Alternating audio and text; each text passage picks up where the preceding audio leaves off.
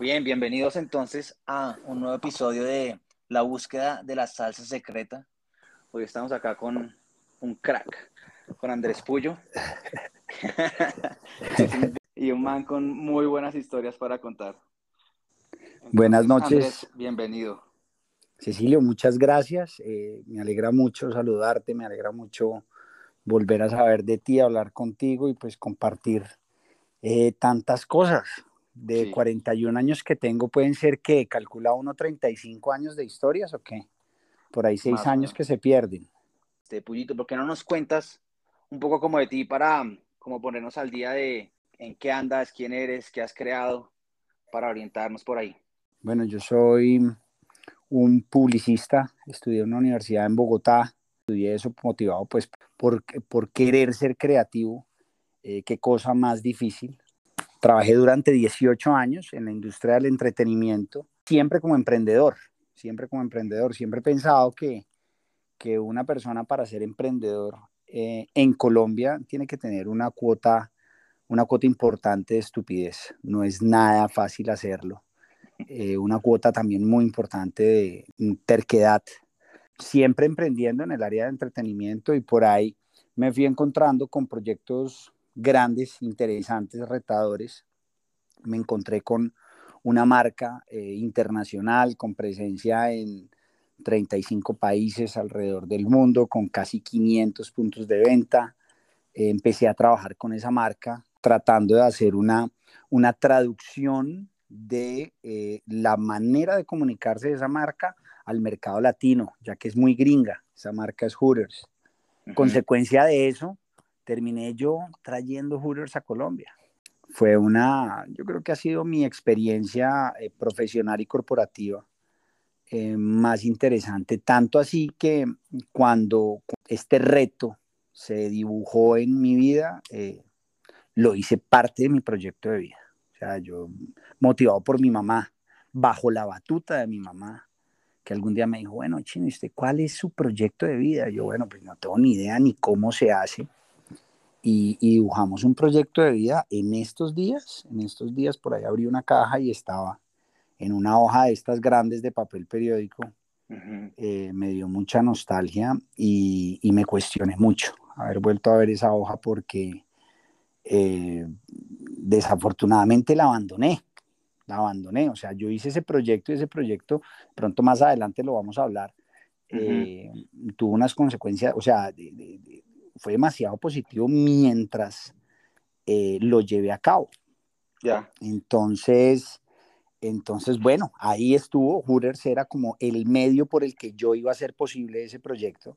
Y ese es, digamos que, como una de, los, de las cosas que a mí me llena la vida de, de orgullo, me llena el corazón de, de alegría y me motiva Después de eso, cuando yo, yo hoy por hoy sigo haciendo parte de Hooters, Hooters ya lleva 13 años en el mercado colombiano, pero un día cuando llevaba 8 años desempeñando la labor de gerente nacional de mercadeo, dije, bueno, esta, esta sociedad, esta vida ha sido demasiado generosa conmigo, porque creo, o no creo, yo estoy seguro, Cecilio, hoy, hoy, al otro lado del teléfono, usted tiene la persona más de buenas del mundo.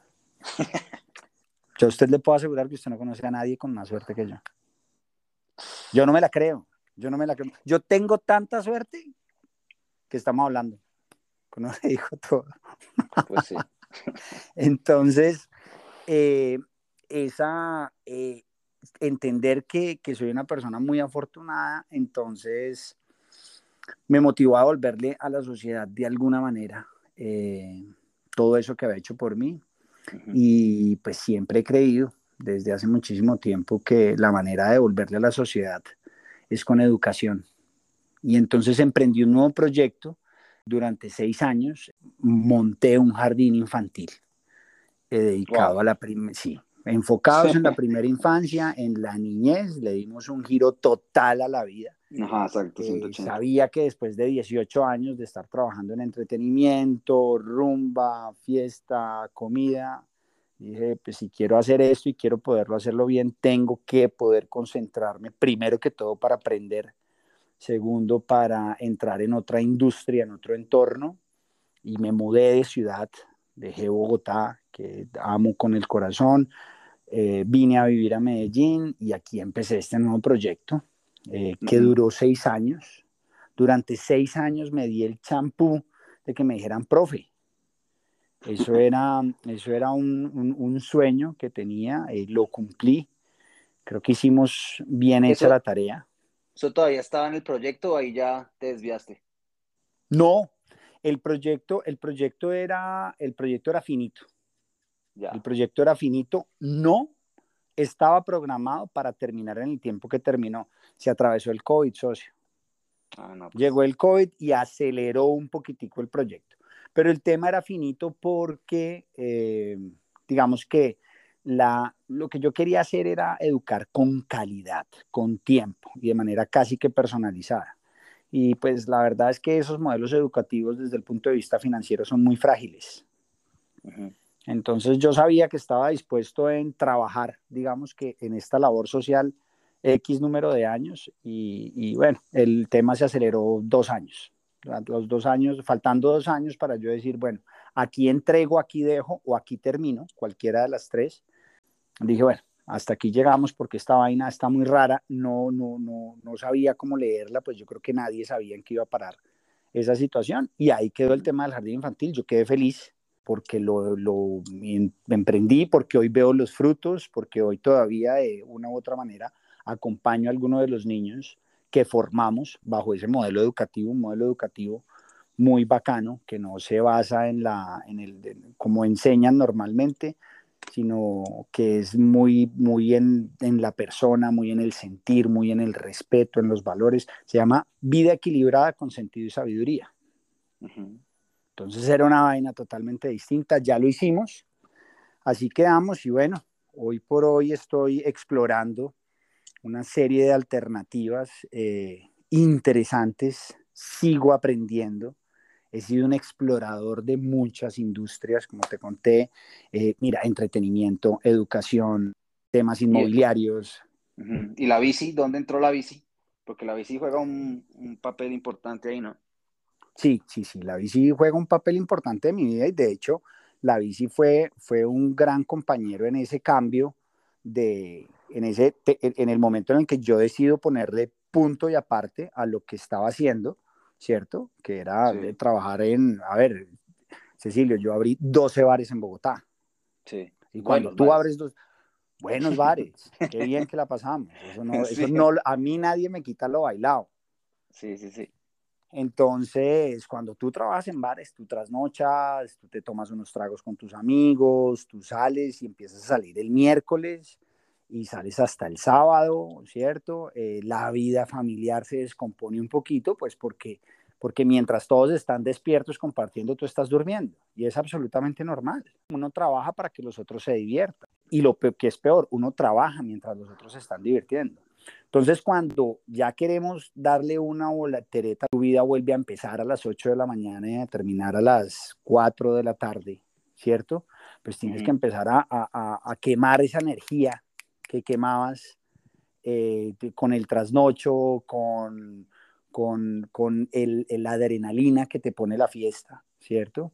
Sí. En, otras, en otras actividades. Entonces apareció la bicicleta en mi vida y apareció de una manera muy parecida a la que es mi vida profesional. Y, antes de llevar, a ver, yo empecé con la bicicleta en el año 2000, el año 2014, compré la primera bicicleta para ir de mi casa a mi oficina.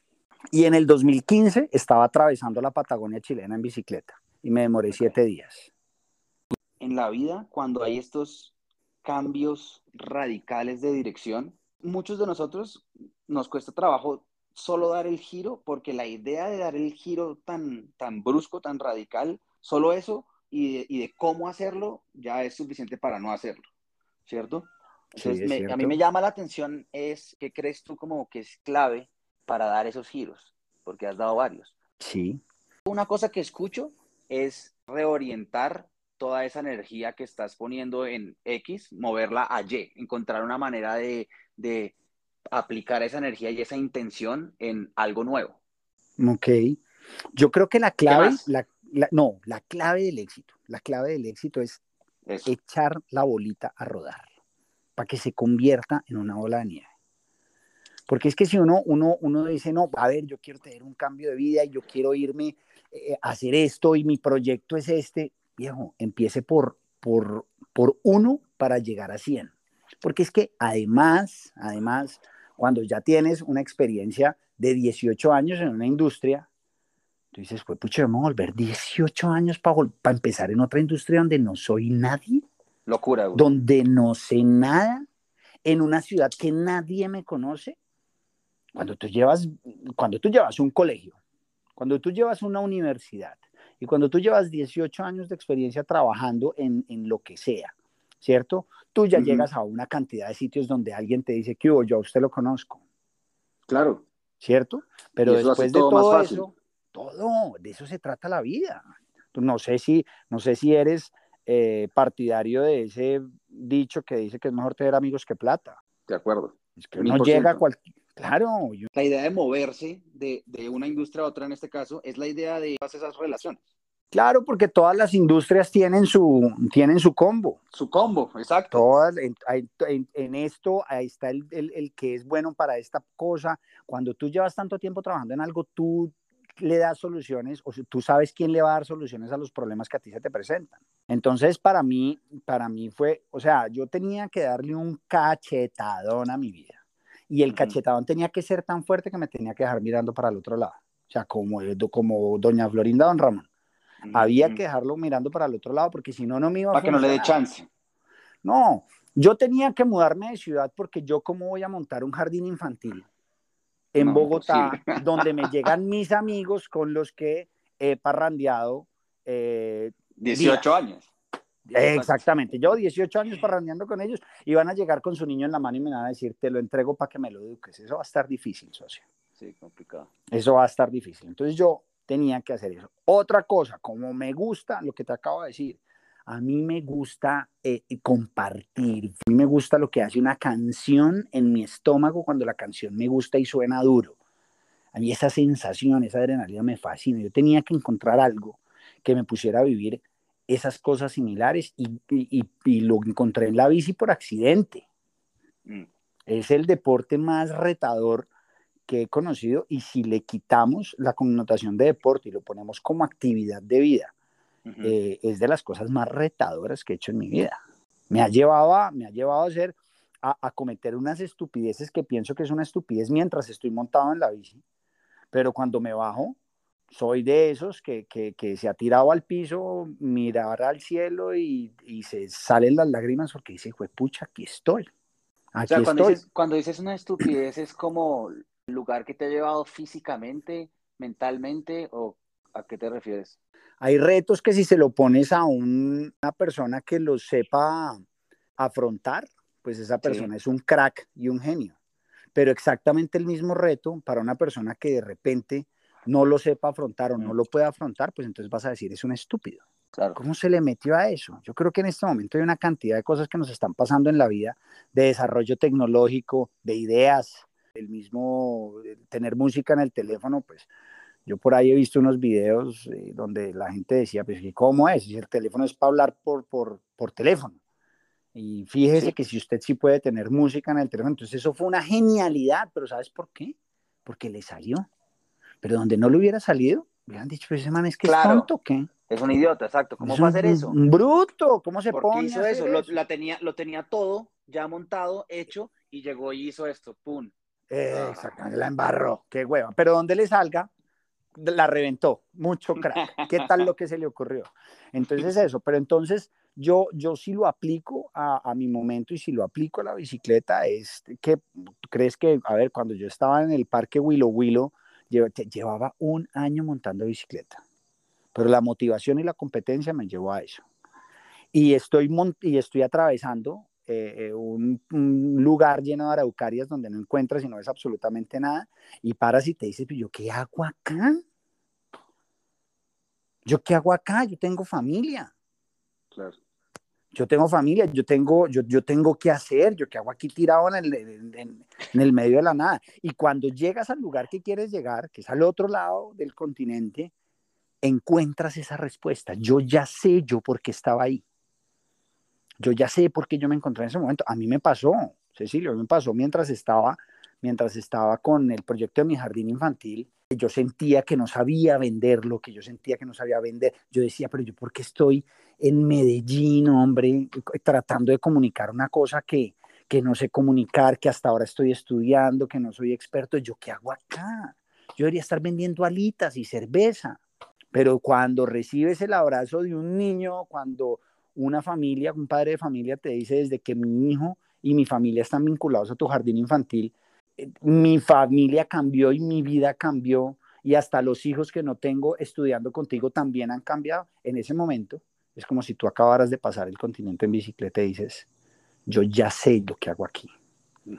que el resultado de muchas cosas es lo que le han sentido a ese sufrimiento, a ese proceso, casi que, casi que un vía crucis, cuando tú llegas y, y hay pequeñas cosas, hay pequeñas cosas. Ojo que yo, yo, después de que cerré el jardín infantil, que es la tusa más grande que he tenido en mi vida, pero después de que cerré el jardín infantil, me di cuenta que yo no tenía que llegar a ese momento de clausura para sentir la satisfacción de los logros. Si yo hoy me siento contigo, ya nos sentamos a tomarnos un café, yo con cinco historias que te cuente, que han pasado de niños, cinco anécdotas, cinco momentos, em, con esos cinco momentos yo ya voy a pasar una noche completa feliz. Para mí esa es toda la satisfacción, no tiene que ser el, el gran logro. Tienen que ser cinco cositas, o tres, o, o, tal vez una. Si te la comento y cambiamos de tema, yo ya con esa quedo feliz. Entonces, digamos que he aprendido a, sacarle provecho y eso me ha servido para tomar con paciencia y con tranquilidad momentos de transición en mi vida, porque definitivamente soy una persona inquieta, no soy una persona de una, no soy una persona de, de, por aquí me fui y aquí me quedo, no. Yo arranco, me pongo mis objetivos, los cumplo o no los cumplo. Yo soy de esos empresarios y de esos emprendedores que se ha quebrado. Y clave. la experiencia, clave. Ah, no, no, no, no, no, no, no, no. Ver, cuando yo me entrevisto con algunos empresarios que me dicen, no, yo he sido exitoso siempre, y nunca me he quebrado y soy un crack, ya por dentro tengo allá un pajarito que me dice, no le creas, no le creas, no le creas, no le creas, no le creas. Eso está muy difícil. Esto está muy raro. A no ser que sea su primer proyecto. Sí, y entonces ahí el pajarito dices, ayúdalo, ayúdalo, ayúdalo, ayúdalo, porque, porque le va a pasar. Porque le va a pasar. Este, es como... Este próximo es. Claro, este próximo claro. Puede ser. Yo creo que hay empresarios, hay empresarios que se han quebrado y hay empresarios que se van a quebrar. Hay ciclistas que ya se cayeron y hay otros ciclistas que se van a caer. O sea, eso tiene que pasar. Eso tiene que pasar porque, porque es natural, porque todo en la vida es de, ciclos y de vibraciones, y las vibraciones no viajan derechas. Y si tú logras que una vibración siempre esté en ascenso, pues oh, pilas porque esa vaina se va a totear en algún momento. Entonces eso me ha llevado como, como a hacer, ¿sabes qué? Yo creo que peco muchas veces por tranquilo, calmado, tomarme una pausa, hacer una retroalimentación. Ojalá uno tuviera la capacidad de hacer una retroalimentación que acabe con su propio ego, ¿no? Porque es que haciendo retroalimentaciones sale ese ego, hijo de pucha, donde no, no, no, esta embarrada no fue mía. no, no, no, no, es que yo no lo pensé así, ah, es que fue porque llegó tal cosa qué delicia que uno pudiera decir, ay, pucha, tener la humildad. Cagar, claro, y la cagué, y la humildad conmigo mismo. Sin esa humildad no puedo encontrar la, el aprendizaje que me permite en la próxima vez hacerlo bien. Lo más berraco, yo creo, Cecilio, no sé, tú, tú sí que sabes de estas vainas, pero yo creo que uno lo encuentra, sino que uno se hace el pendejo. Y es más grave, porque uno, yo creo que uno sí tiene de pronto la capacidad de decir, ahí está el error, pero no. Pero no, no, e, eso no fue tan grave. En realidad lo grave fue lo que pasó por A, X o Y, que por lo general no tienen que ver con uno, ¿no? Porque uno mismo no se lo permite. Uno mismo no se permite que aceptar que eso fue culpa de uno o fue un error de uno, porque no todos los errores son culpas. La embarré, ya, yo pensé que lo estaba haciendo bien. ¿Qué más hacemos? No fue mala intención, no fue mala voluntad, la embarré. Eso no es pecado, socio. Y quebrarse tampoco es un pecado. No se puede uno echar a la pena y ya las cosas duelen, claro que duelen, fue madre. Y uno zapatea. Vuelva y arranque. Vuelva y arranque. Pues ahorita, ahorita, estábamos hablando de Canvas en blanco, ¿no? Y ese momento difícil para el artista o retador para el artista donde tiene que enfrentarse a, ok, esto está en blanco, esto puede irse ahora por cualquier cantidad de lugares. Claro, claro, sí, sí. En, en, en la, digamos que estos, eh, los artistas, los pintores, los creativos, los publicistas, digamos que su momento más difícil es cuando tienes la hoja en blanco para empezar y yo, yo ¿para dónde agarro? Porque cuando las cosas van en un 1%, ya tienen cara. Sí, de acuerdo. Ya Pero también es un momento muy emocionante. Tanta posibilidad ahí enfrente. Hay esa libertad que tal vez se empieza a reducir cuando ya vamos en el 1, 10, 20, 30%. Esa libertad de podemos crear lo que sea. Sí, sí es un momento emocionante y yo creo que en ese momento las emociones no son tan buenas amigas. Es un momento que uno tiene que, que, uno tiene que bajar un poquitico la espuma, ser un tilín frío porque acuérdate que eso puede determinar, eso puede determinar lo que estábamos hablando ahorita, eso puede determinar un éxito o puede determinar una locura, dependiendo por dónde lo tires. Claro está, uno va direccionando las cosas. Pero ¿Cómo dirías que calibras tú eso? calma, calma. Para mí hay dos palabras claves en el inicio de un proyecto. Claves. Uno, calma. Dos, voluntad. ¿Y por qué voluntad? Porque es muy duro empezar. Es muy berraco. Y, el que, y, además por, por, por la ansiedad que le da a uno de ver resultados rápidos. Entonces, cuando tú le metes la ficha y le metes la hueva, pero hombre, es que ah, llevo un metro recorrido y no he visto nada. Así es. Y posiblemente pueden ser 100 metros sin que veas nada. Mira, en el ciclismo, en el ciclismo, eso se llama el periodo de base. Y eso es lo más berraco de hacer. Los entrenamientos para un ciclista deben ser constantes. Es un tema de periodicidad. No sirve de absolutamente nada que tú los sábados salgas y hagas 200 kilómetros y el domingo te subas 80 kilómetros al páramo de letras, eso no sirve de nada si el lunes, el martes, el miércoles y el jueves no haces nada. Es mejor que todos los días montes dos horitas, dos horitas y ya el sábado y domingo le pegas un poquitico más largo o lo haces con más intensidad. Pero resulta que si tú quieres tener un programa de entrenamiento determinado, un programa de entrenamiento que te lleve a mejorar tu nivel, que te llegue a dar el primer paso. Que si tú te inscribes a una carrera, eh, en la primera carrera de tu vida fueron 400 corredores y quedaste entre los, entre los del 300 al 400. Pero si tú quieres empezar a quedar entre el 100 y el 200, pues hombre, yo siempre he dicho que en la vida todo es cuestión de método. ¿Cierto? Entonces escoges un método para empezar a mejorar tu nivel. Resulta que todos los métodos, todos los que están en los libros, los que están en los blogs, los que están en todos los métodos empiezan por un periodo que se llama base. Esa base, en teoría, ¿cierto? Hay unos Egans, que son unos cracks y lo hacen mucho más corto, pero a uno, que es un ciclista de 74 kilos, pesadito, ¿cierto? Y que quiere tener buen nivel, pues le toca hacer un periodo de base de 12 semanas. Tres meses, socio. ¿Y sabes qué? Tres meses donde tus pulsaciones por minuto no deben subir, por decirlo de alguna manera, de 135, 140. Eso pues digamos que las pulsaciones por minuto se determinan ahí con una prueba que uno hace y tal, pero tienes que ir suave. Para hablarlo en términos coloquiales, tienes que salir a montar bicicleta dos horas y volver a tu casa más o menos sin haber sudado. Ya. Entonces uno llega y uno dice, no he hecho nada, no he hecho nada, no estoy mamado, no sudé, la barriga sigue en el mismo lugar, no se ha bajado ni un puntico, a mí todo el mundo me pasa a toda mierda y yo no he hecho nada. Entonces, tener esa paciencia para entender que no te tienes que estar, fue pucha, acabando para estar mejorando tu nivel, es muy difícil. Además, ver y darte cuenta, porque vuelven las tres letras de las que hablábamos hace un ratico, ego, ¿cierto? Vuelve ese ego a decirte, pero yo qué hago? pagándole a un entrenador, saliendo, madrugando todos los días a las 5 de la mañana a montar bicicleta y todos me pasan. Y todos me pasan. Lo que pasa es que después de que tú haces esa base, 12 semanas andando muy despacio, muy tranquilo, sin agitarte, vienen los trabajos de intensidad. Y resulta que tu cuerpo no asimila de igual manera los trabajos de intensidad cuando no has hecho base que cuando sí has hecho base. Ya. Lo mismo pasa en las empresas. Llevar a cabo un crecimiento desmedido, rápido, es una irresponsabilidad. Es una irresponsabilidad. Eso es como poner a un niño a los cinco años a hacer pesas. Hombre, hay una cantidad de cosas que se tienen que formar antes.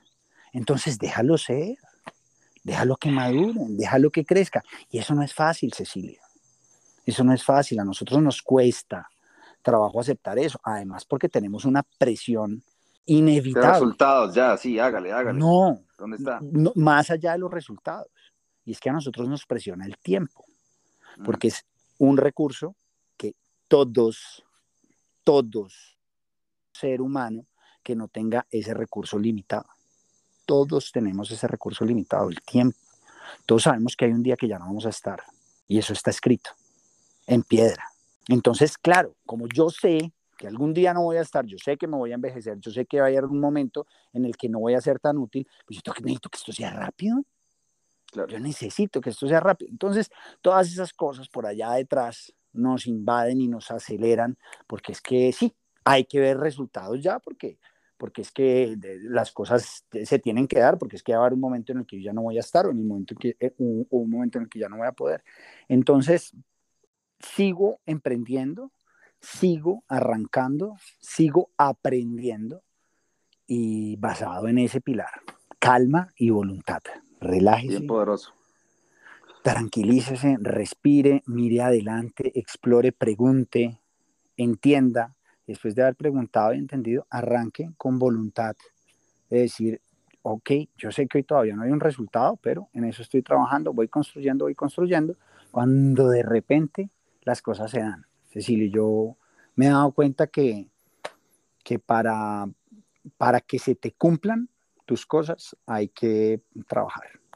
Nada viene por sí solo. Trabaje, socio, trabaje. Este episodio es un masterclass de emprendimiento. Pues, pucha, sí, sí, sí, sí. Bueno, Eh. te- tenemos, un, tenemos un, juego que te dije que, quiero que ensayemos que es sobrevalorado y subvalorado. Entonces, yo te lanzo una palabra y tú solamente lo que se te ocurra me dices si lo ves como sobrevalorado o subvalorado o correctamente valorado. Y si quieres comentar cualquier cosa de lo que, de lo que ocurra ahí para ti, va de una. ¿Listo? ok, Arranquemos con el primero. Criptomonedas, sobrevalorado. sobrevalorado. Sí. Out. Ok. Hacer nuevos amigos, Subvalorado. subvalorado. Sí. ¿Por? Porque ahí en las relaciones, el, el, el ser humano es un ser social. Lo que dijimos. En ¿no? las, Es- en las amistades, en las relaciones está relaciones está todo. todo, todo, todo, Y- todo, todo, todo. y no lo hacemos lo suficiente. No, ¿Dirías no, no? no, puede que sí lo hagamos lo suficiente, pero no le damos el valor que se merece. Ok. ¿Ves? O sea, uno puede que todos los días, uno puede que todos los días eh, atienda eh, personas. Yo todos los días atiendo, creo que este- en este momento estamos atendiendo, creo que 700 personas al día en Hooters a nivel nacional. ¿Y qué me importa atender 700 o, sete- o- o- o atender 1000 si no los estoy atendiendo bien? Estoy haciendo la analogía con, con los clientes, ¿no?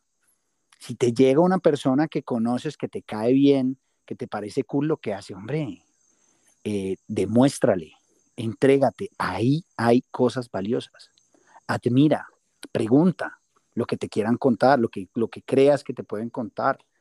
Eh, explora, eh, ponte a la orden. Entonces Sí, sí. nosotros nos No, no lo dejes pensar- solamente en, en lo casual de... de bla, bla, no lo dejes en, no lo dejes en dame tu contacto y mételo Sí, en un grupo de WhatsApp para, para quién sabe qué. Sí, No, para aburrirlos ve- ve, ve un poquito más allá, ve un poquito más allá para que esa persona sepa que tú estás aquí y ojalá, ojalá, la vida te dé la oportunidad de servirle a ti, primero a él, que él a ti. De lujo. Eh, viajar, sobrevalorado o subvalorado. Yo creo que eso está bien valorado. Bien valorado. Está nice. Eso no está ni, ni muy ni, ni menos. Está bien valorado. Redes sociales.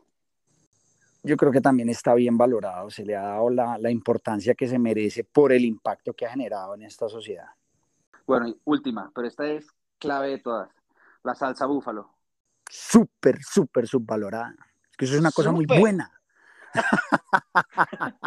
pero, pero las que están bien hechas, porque creo que también hay unas que, que uno llega y dice, esto, dicen ustedes que esto es una salsa búfalo, pero, pero cuando usted encuentra una buena, entiende. No, no, no, no, no, no, no. Por eso es, tan famosa. Claro, claro, no, es que estamos hablando es de la buena salsa búfalo. Una buena salsa búfalo tiene que llevar lo que es en el punto que es, ojo, y la clave de la salsa búfalo es la temperatura a la que se mezclan los ingredientes. Fíjate que ahí entra un, un, tercer factor que es el factor de cocción. Siempre en toda, en toda receta los buenos ingredientes son clave, ¿cierto? Eso lo sabemos. Sí, clave. Eso lo sabemos. Un buen asado lleva la mitad ganada cuando usted le pone una muy buena carne a eso. Pero después, claro. Y fíjate que el asado de pronto puede no estar tan bueno. Sí. Pero a ti se te queda en la cabeza ese asado si lo haces con gente que vale la pena. Si estás con amigos, si estás con gente chévere o con alguien que te haga reír, con una mujer que te gusta, si estás con tu familia, si recibes un abrazo, la carne puede ser una chancla, socio. Y ese asado estuvo una nota. Con o sin salsa búfalo. De lujo. Mm. hermano. Gracias. Tremenda conversación. A ti, Cecilio, muchísimas gracias. Lo que más agradezco de este rato es lo que más voy a agradecer es poderle aportar a alguien que nos haya escuchado estos, estos minutos y, también eh, haber podido conversar. Hace rato, rato, no teníamos una conversación larguita, hace poquito nos quedamos de ver, no nos pudimos ver, entonces nos la debíamos y nos seguimos debiendo, nos seguimos debiendo 20 eh, alitas, 10 en lemon pepper y 10 en salsa búfalo, un tilín más picante un tilín más picante de lo normal. Entonces, ahí está, ahí está, firme esa invitación. Ya hay una persona que se está sirviendo esta conversación y soy yo. Muy apreciado.